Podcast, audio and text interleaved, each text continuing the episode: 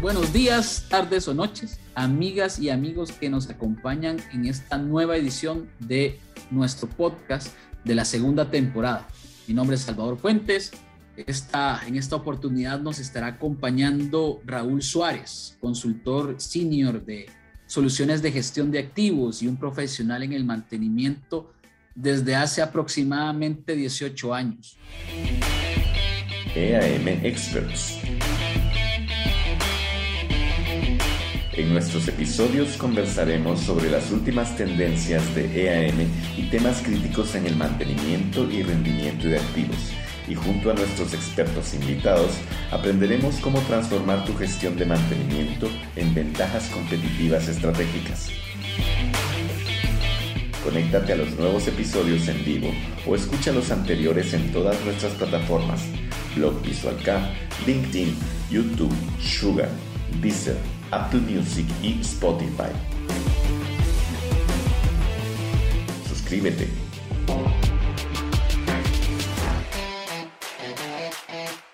Pues en esta oportunidad, Raúl, eh, vamos a platicar desde tu experiencia cuáles son esas recomendaciones eh, para llevar una buena gestión de órdenes de trabajo relacionadas al mantenimiento, ¿verdad? Y hablábamos antes de empezar la grabación, que a mí me, me dio un poco de risa, pero tiene todo el sentido, ¿verdad? A veces eh, creemos tener bien claro qué son esas órdenes de trabajo, qué es una orden de trabajo. Y quizás el primer tema que o el primer punto que tenemos que tener claro para una buena gestión es comprender qué es una orden de trabajo de mantenimiento. Entonces, bajo tu experiencia, ¿qué deberían de, saber nuestras amigas y amigos que nos acompañan? Sí, claro, Salva, mira, es lo siguiente, lo que pasa es que tú bien lo dices, ¿no? O sea, intuitivamente, pues todos pensamos eh, o suponemos saber que es una orden de trabajo, pero realmente, pues que no es así, ¿no? Digamos que he tenido la experiencia en, estos años que mencionabas hace un rato de, ver grupos, de ver áreas de mantenimiento operando, y pues realmente hay muchos grupos que, le dan un, listado de actividades por realizar a todos sus técnicos pero realmente digamos que este listado de actividades nunca, nunca está bien estructurado, entonces de tal forma que, que no logras comprender muchas veces ni siquiera el equipo o el área a la que se le hizo la orden de trabajo, ¿no? Entonces, pues, como tú bien dices, eh, antes de, de, de poder in, introducirnos en lo que es la gestión de las órdenes de trabajo, debemos pues tener claro que es una orden de trabajo. Y pues básicamente, y como como yo lo he podido visualizar durante, durante estos años trabajando en el mundo del mantenimiento, un una orden de trabajo es un documento que nos detalla las especificaciones de un servicio que se debe realizar. Este servicio bien pueden ser instalaciones, bien pueden ser mantenimientos o bien pueden ser reparaciones, ¿no? Mantenimientos me refiero a mantenimientos preventivos o predictivos.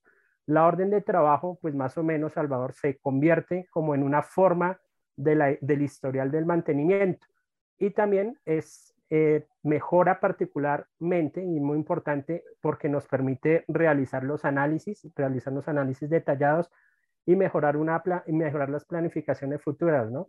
Más o menos es como que una, una orden de trabajo suele, debe, suele contener pues lo que son la descripción de las actividades, los datos de nuestros profesionales de mantenimiento que están involucrados para la ejecución del trabajo, el tiempo estimado de estos profesionales, asimismo, si tenemos un tercero, el tiempo estimado es tercero. También nos debe detallar ahí el lugar o el equipo donde se va a ejecutar esta orden de trabajo. También debería tener lo que son los materiales, lo que son los repuestos, lo que son todos estos consumibles. Y pues finalmente debería permitirnos llevar los costos de la mano de obra, los costos de nuestras herramientas, de nuestro stock utilizado y de nuestros servicios y pues también cualquier otro dato que sea relevante para la ejecución de, de, esa orden de trabajo. O sea, Raúl, que uno de los, digamos, de los errores es que realmente se le brinda a nuestros técnicos un listado de actividades que involucran varios activos. Entonces, se pierde el registro, el historial para un activo específico. Y aparte de eso, se complementa toda la información que se requiere para alimentar adecuadamente una orden de trabajo. Así es. Y además, Sí, así es. Y además, como te mencionaba hace un momento, pues no, no sabes cómo diferenciar los costos y finalmente los costos, sobre todo esta parte de consumibles y de mano de obra, no, no, de esa manera, como lo explicábamos antes, no se podría diferenciar esos costos a dónde se incurrieron, si en un equipo, si en un área o, si en todas. Son todas estas cosas que, que nos ayudan a saber qué es una orden de trabajo y generarla, ¿no? Excelente. Y digamos que definimos ya la orden de trabajo. Y nos cuentas cómo deberíamos de considerar una orden de trabajo. El segundo punto es tener bien claro cuál es ese origen. ¿Cuáles son esos orígenes o, cuáles son esas eh, actividades que pueden originar una orden de trabajo? ¿A qué nos podrías platicar sobre esto? Así es. Eh, es muy importante saber el, el, origen de las órdenes de trabajo porque viene, viene de todas partes, ¿no? Una orden de trabajo puede surgir de, de una observación de repente que vio alguno de nuestros técnicos ejecutando una labor preventiva. Entonces, pues eh, de allí puede venir lo que llamaríamos esas órdenes de trabajo de seguimiento, que hubo un checklist o una lista de un chequeo en algún equipo y se vio, se evidenció a través de esa lista de, de chequeo que, que, hay una falla. Entonces, nuestros profesionales de mantenimiento nos pueden poner una orden de trabajo de seguimiento. También puede venir de un trabajo correctivo, alguna falla que detecta algún, algún operador de nuestros equipos o algún administrativo cuando, cuando está dando su ronda por, por alguna planta, por alguna de nuestras zonas de trabajo, ¿cierto? Entonces, esa sería otro origen, la parte correctiva de las fallas que van apareciendo y que van detectando nuestros operarios de nuestras máquinas o nuestros administrativos que de repente están haciendo alguna labor. O también otro origen para nuestras órdenes de trabajo pueden venir de todas nuestras planificaciones de mantenimiento preventivo, de nuestro plan maestro de mantenimiento que deberíamos o que debemos eh, crear, que debemos diseñar y que debemos llevar a cabo en la ejecución del día a día, ¿no? Todas nuestras planificaciones preventivas. Entonces, o sea que básicamente no son las únicas, ¿verdad? Entiendo que no son las únicas, pero sí son las más comunes el mantenimiento correctivo, que alguien levante la mano y digo, aquí, aquí está pasando algo, el de algún, algún seguimiento, chequeo que tú decías, ¿verdad? Estamos revisando, pues, cuál es, cómo está el estado de alguna de algún activo, de alguna máquina y, pues de estas inspecciones. O de un plan, ¿verdad? De, de, mantenimiento. Son las más comunes. Eh, Así es. Seguramente tengo bien claro cuál es, cuál, qué es una orden de trabajo y cómo se va a construir. Tengo bien claro cuál puede ser algún origen y ahora nos vamos a enfrentar a algo, ¿verdad? Voy a tener delante de mí una lista de órdenes de trabajo y cómo decido yo darle prioridad. ¿Cómo, ¿Cómo haces tú para darle prioridad a esas órdenes de trabajo? Claro, eso es, e, ese punto es supremamente importante, Salvador, porque pues eh, ya tenemos toda nuestra demanda, ahora debemos pues eh, ejecutarla, ¿cierto? Ahora debemos priorizarla para, para poderlas planificar que, que después es como el objetivo de, tener nuestras órdenes de trabajo debidamente identificadas. Para poderlas planificar, pues tenemos que priorizarlas. Eh, yo, yo a lo largo de estos años me he dado cuenta que para poder priorizar nuestras órdenes de trabajo es muy importante tener la clasificación de nuestros activos, ¿verdad? Tener la criticidad de nuestros equipos, de cada uno de nuestros equipos, tanto de nuestros equipos auxiliares como de nuestros equipos de producción, y también saber cuál es la importancia, no solamente saber la criticidad de ese equipo, sino también saber la importancia de ese equipo en el proceso productivo. Yo creo que con nuestros activos, con nuestros equipos bien clasificados, con su criticidad bien, bien identificada y la importancia que tienen en el proceso productivo, ahí ya podemos definir la prioridad que le debemos dar a cada una de nuestras órdenes de trabajo, bien sean preventivas, bien sean correctivas o bien sean predictivas, Salvador. Excelente. Eso nos lleva, digamos, al, siguiente punto. Eh, ya tengo ordenadas mis órdenes de trabajo por prioridad. Hoy vamos a planificar. ¿Qué es planificar, Raúl? Claro, eh, la planificación, a ver, después de que, ¿para qué nos sirve todo, todo esto de tener clasificados los equipos y tener identificadas nuestras órdenes de trabajo? Como, te estaba comentando hace un momento, una orden de trabajo pues es un documento de comunicación entre el equipo de mantenimiento que nos ayuda a optimizar la planificación y la organización de todos estos proyectos y trabajos que suceden fuera de la oficina de mantenimiento. Eh, entre todos esos aspectos, pues podemos definir las reglas de asignación, o sea, podemos definir su ejecución, definir su presupuesto, podemos liquidar nuestras órdenes de trabajo también con esta priorización y con, y con, y esta identificación de nuestras órdenes de trabajo podemos planificar nuestras, nuestras intervenciones, ¿no? O sea, saber qué tipos de intervenciones vamos a realizar, cuál va a ser el alcance de esas intervenciones y también en qué fechas los vamos a, las vamos a realizar teniendo en cuenta los recursos que tenemos en la planta. Entre estos recursos te estoy hablando de lo que son nuestros profesionales de mantenimiento, ¿cierto? También te estoy hablando de lo que, es, de lo que son los materiales, los repuestos y muy seguramente, y si es necesario, también de nuestros proveedores de mantenimiento. Como pues tú bien sabes, eh, el mantenimiento, el 100% del mantenimiento muchas veces no se hace in-house, sino que hay ciertos servicios adicionales de los cuales no contamos con, profesionales en, en, alguna soldadura, por ejemplo, en algún mecanizado o de repente en, algún, en alguna inspección, como por ejemplo una radiografía industrial. Entonces, con nuestras órdenes de trabajo podemos planificar todo todos estos recursos, todos estos alcances, estas fechas de las que ya te mencioné.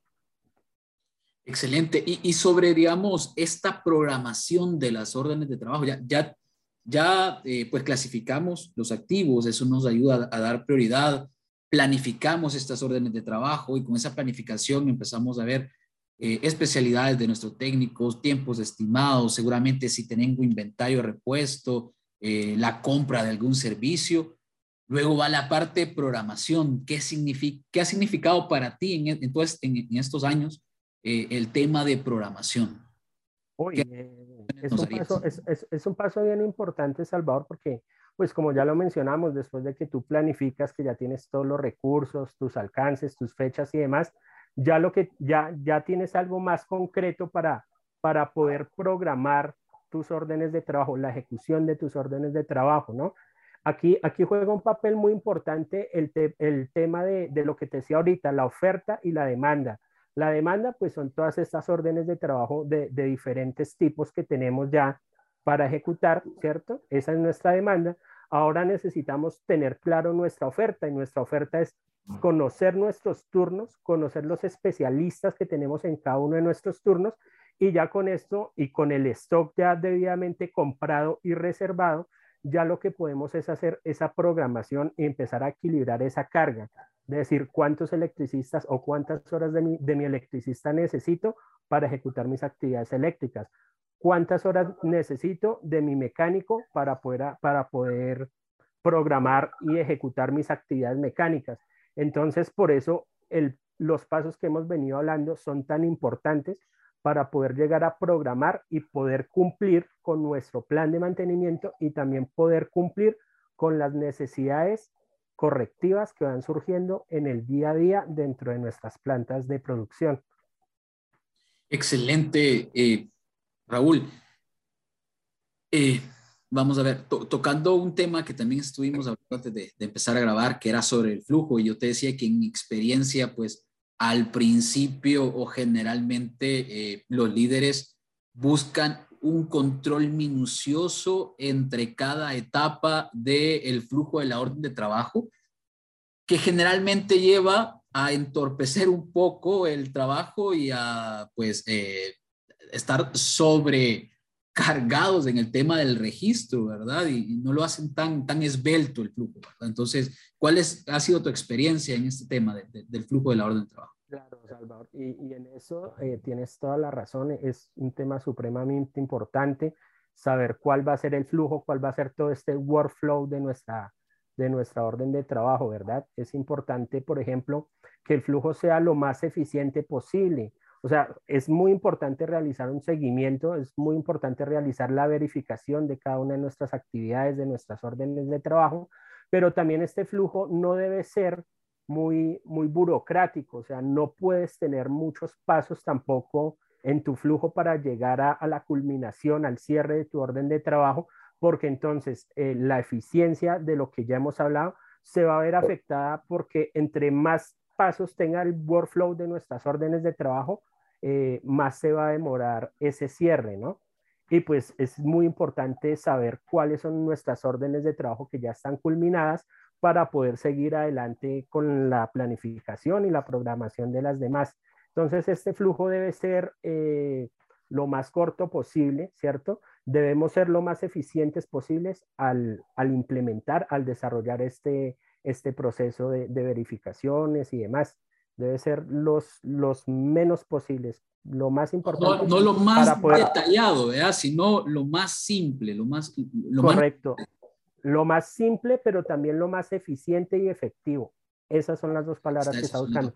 Que sea eficiente y efectivo el flujo de trabajo de cada una de mis OT. Excelente. Mencionaste una palabra, seguimiento. Yo la complementaría con visualización, ¿verdad? Eh, ¿qué, nos puedes comentar tú sobre el seguimiento y visualización de las órdenes de trabajo?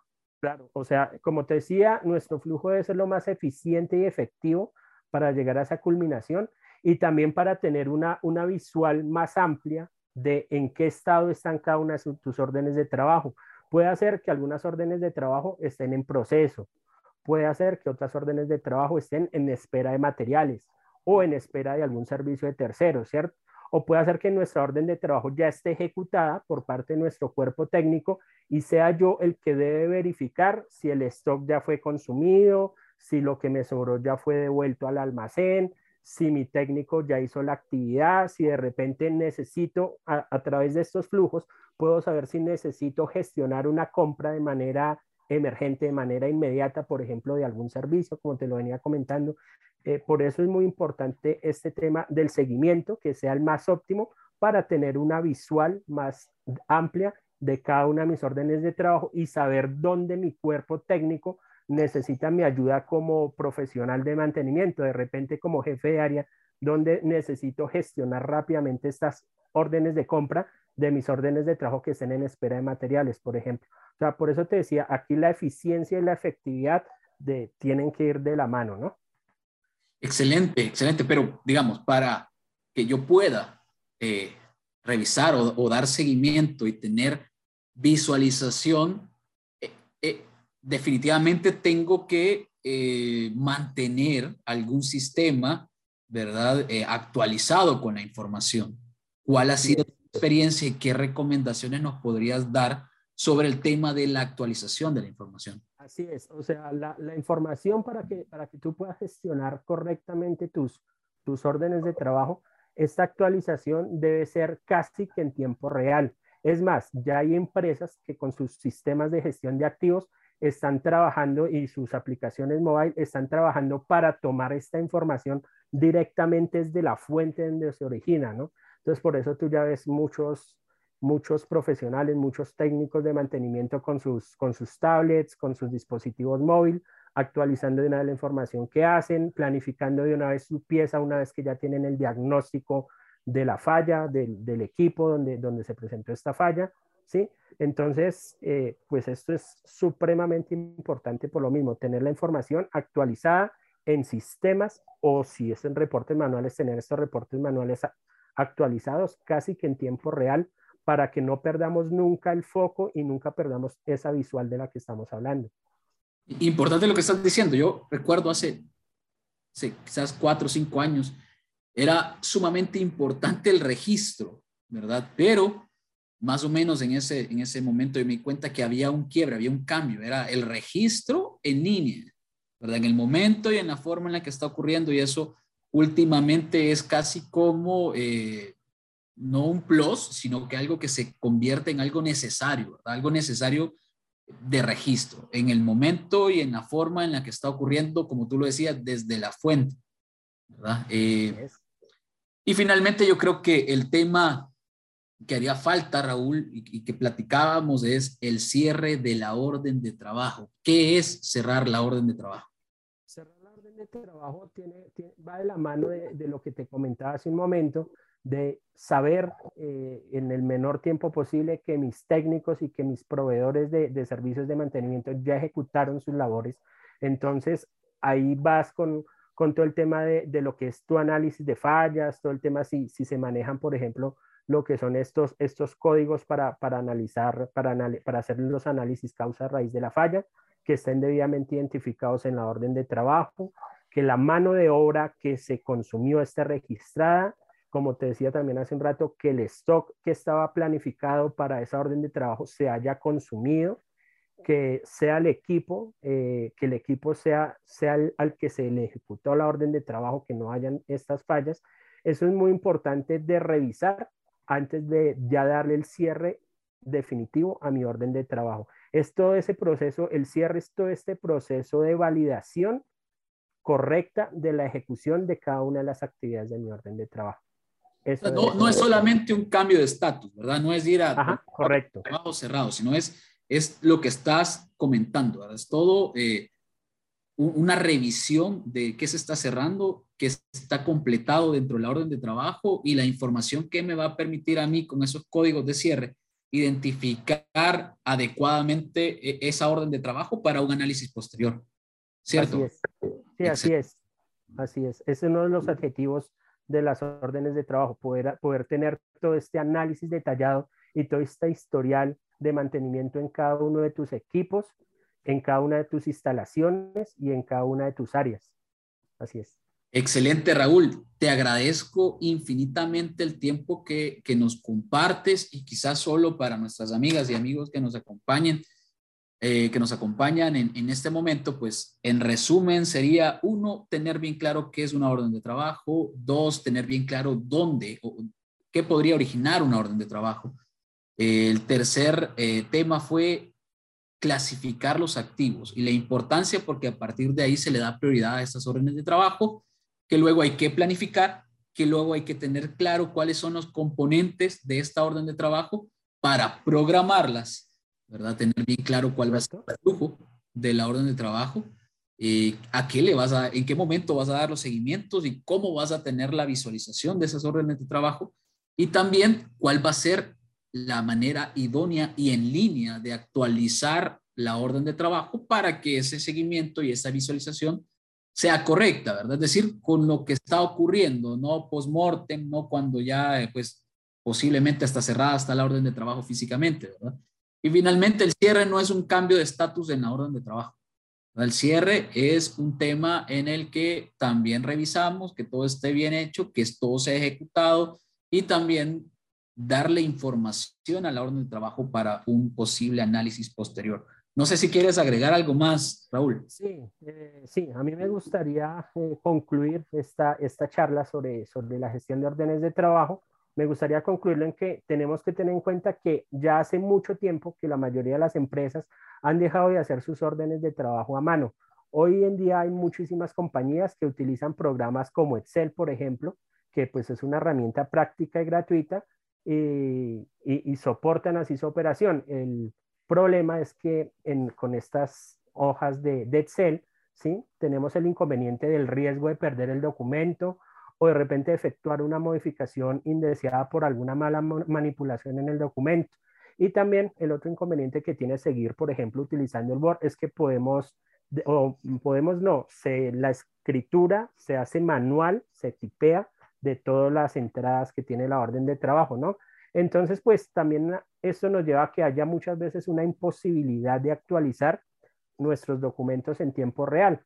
Entonces, pues la verdad es que por eso es que es muy importante usar herramientas más avanzadas y automatizadas como un sistema de gestión de activos que te permite, como te decía, te permite el ingreso de la información en tiempo real desde la fuente donde se origina esta información a través de versiones mobile y demás. Entonces, para mí, este es un punto muy importante resaltar para también tener una correcta y óptima gestión de nuestras órdenes de trabajo.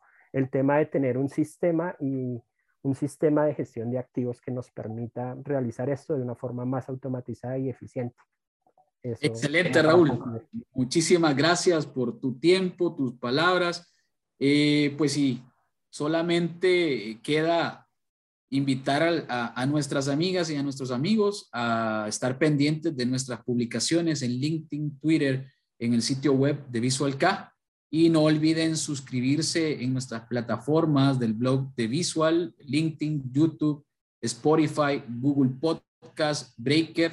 Y no se olviden que vienen otros temas importantísimos, eh, por ejemplo, órdenes de trabajo atrasadas por dos o tres meses, cómo podemos evitarla la era de la movilidad en la gestión de activos y otros temas, ¿verdad? Que vamos a estar también abordando eh, con mi persona o a veces va a ser también otro Entonces, eh, con esto nos despedimos. Muchas gracias por acompañarnos y será hasta la próxima. Gracias, Raúl. Hasta luego. Feliz tarde.